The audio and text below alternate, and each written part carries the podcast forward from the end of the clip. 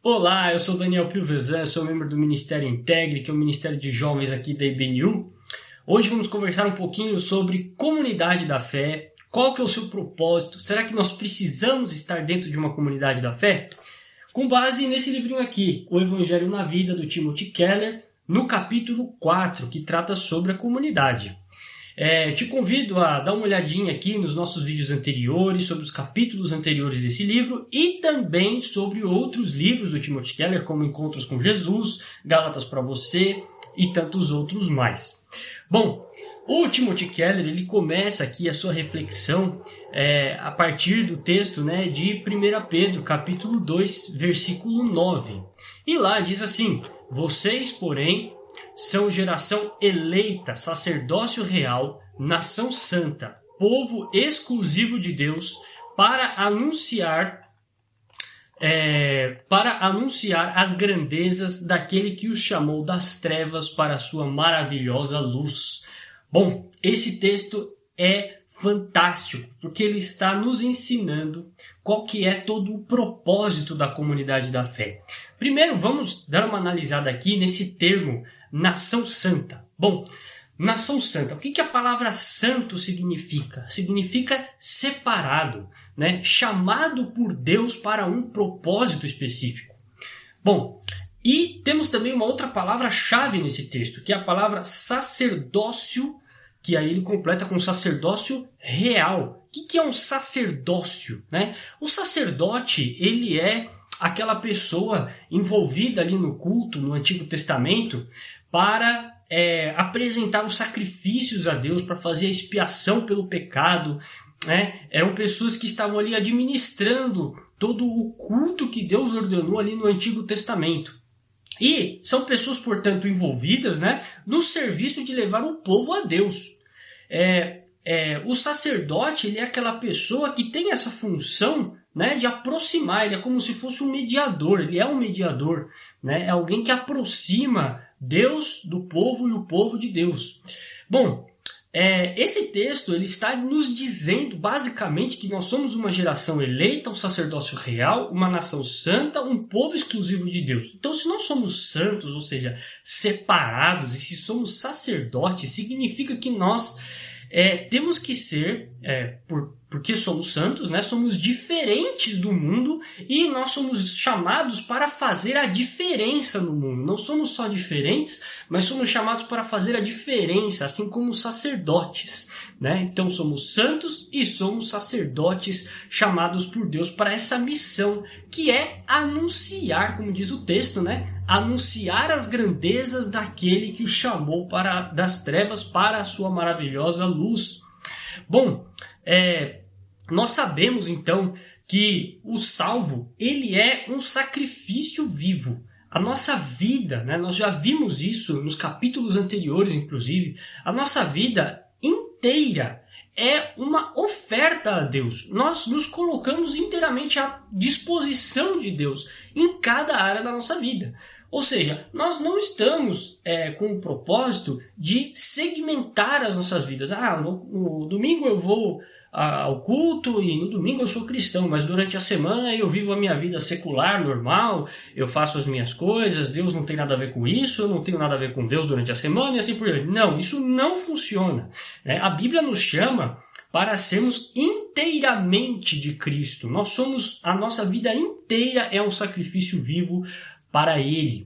Isso significa que os nossos valores morais, todos os, é, todas as nossas atitudes, elas devem é, espelhar esse chamado de Deus em cada área das nossas vidas. Então, tanto no nosso trabalho, nos nossos estudos, nos nossos relacionamentos, enquanto nós estivermos nos divertindo, enquanto nós estivermos comendo, cada momento das nossas vidas é, em cada momento das nossas vidas, nós somos chamados para espelhar essa glória de Deus, para anunciar o Evangelho às pessoas que estão à nossa volta.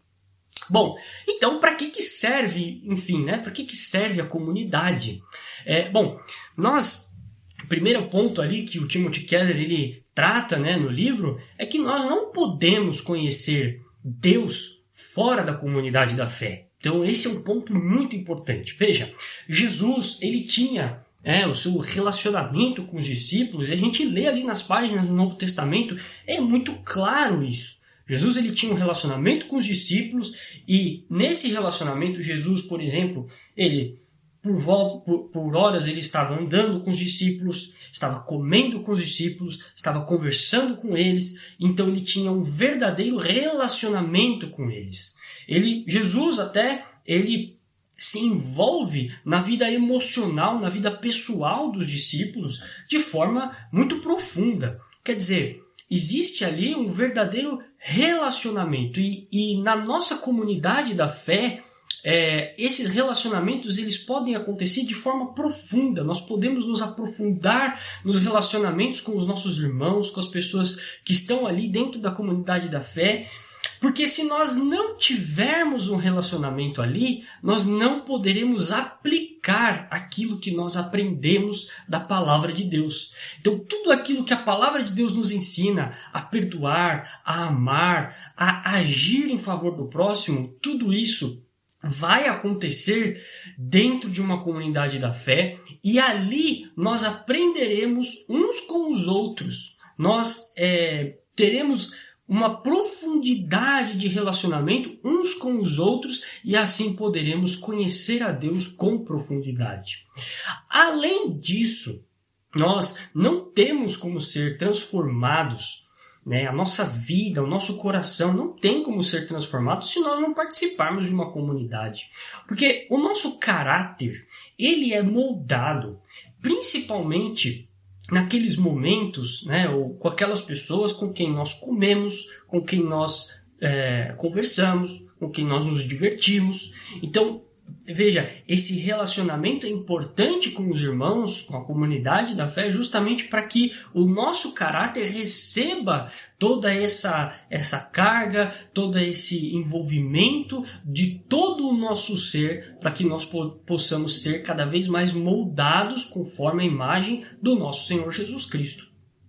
Bom, o Evangelho, ele transforma os relacionamentos e nós passamos a então nos relacionar com as pessoas pelo bem das pessoas, porque é, fora da fé, fora do evangelho, o natural do ser humano é ele se relacionar com o outro é, porque ele precisa de alguma coisa. Então, geralmente, o ser humano ele se relaciona com o outro porque ele precisa de dinheiro, porque ele precisa satisfazer uma necessidade, porque ele precisa, enfim, é, é, de algum, algum tipo de consolo, mas ele sempre olha para si. Ele sempre olha para o outro buscando uma satisfação para si. Ou seja, os relacionamentos acabam moldando o caráter dessa pessoa, né? É, na forma do mundo e não na forma do evangelho. Para que o nosso para que o nosso caráter esteja moldado de acordo com o evangelho, nós precisamos então nos relacionar com pessoas que estejam ali dentro do evangelho, dentro da comunidade da fé,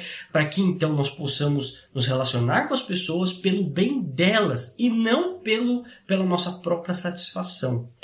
Ah, e, e, essa convivência ela acaba né, estreitando os laços. Por isso que é tão importante a gente é, compartilhar de momentos comendo, compartilhar as nossas angústias, conversar com as pessoas, estudar juntos, é, encontrarmos momentos de diversão juntos, né? assistir filmes, enfim, fazer coisas que as pessoas gostem. É, é, Timothy Keller até usam alguns exemplos muito interessantes no livro de atividades que devem ser feitas pela comunidade para que os laços sejam estreitados, né? Para que as pessoas elas possam ter essa convivência, esse relacionamento uns com os outros. E a gente encontra diversas passagens da escritura que enfatizam essa aplicação. Por exemplo, Romanos 12, 10 vai falar que nós devemos honrar uns aos outros. Gálatas 5,13 vai dizer servir uns aos outros. 1 Pedro 4, 9, hospedar uns aos outros. E tem apoiar e aceitar uns aos outros, amar uns aos outros e assim por diante. Tem vários textos bíblicos nesse sentido, né, incentivando as pessoas da comunidade da fé a terem um relacionamento. Bom, uh, é possível que uma pessoa, inclusive, tenha tido uma experiência com Deus, uma experiência forte com Jesus, mas E essa pessoa acaba não sendo, às vezes, transformada por Jesus porque ela se recusa a participar de uma comunidade da fé. Por isso que é tão importante participar de uma comunidade da fé. Porque não basta só aquela experiência com Jesus, é preciso também você ter experiências com aqueles que fazem parte da mesma fé. Uh, e por último, né, o, o, terceiro ponto aí que o Tim Keller traz no livro dele é que não é possível ganhar o mundo fora da comunidade, justamente porque a comunidade ela é uma declaração daquilo que é o evangelho. E como é que nós iremos, né, transformar o mundo em que nós vivemos se nós não tivermos essa declaração e essa prova viva de que o Evangelho existe, de que o Evangelho é real, de que o Evangelho realmente salva as pessoas. Como é que nós iremos né, pregar para o mundo somente na teoria, baseados em apenas em pregações, em, em, em mensagens evangelísticas? Não, não. Não é só a mensagem evangelística, deve haver também um exemplo de comunidade. A comunidade deve viver aquilo que está na palavra. Então, por isso que é tão importante e por isso que é tão maravilhoso nós participarmos de uma comunidade. É, e é, um, um, um, terceiro, um último ponto aí a respeito desse assunto, que é bastante interessante, é que em João 17, 23, Jesus ele ora, né? Ele ora assim, que eles sejam levados à plena unidade para que o mundo saiba que tu me enviaste e os amaste como igualmente me amaste. Então veja, Jesus ele ora ao Pai pedindo justamente que a igreja tenha essa unidade, né? Para que o mundo saiba o amor que Deus tem por nós. Então, é, é justamente é, terminando aí o meu essa mensagem, terminando esse vídeo, é, a comunidade da fé ela é importante por causa disso, porque ela molda o nosso caráter, porque dentro da comunidade da fé nós podemos ter essas experiências tão maravilhosas com os irmãos e também porque através da comunidade nós podemos mostrar ao mundo exatamente o amor, a transformação que Jesus Cristo veio trazer. Que Deus abençoe a sua vida.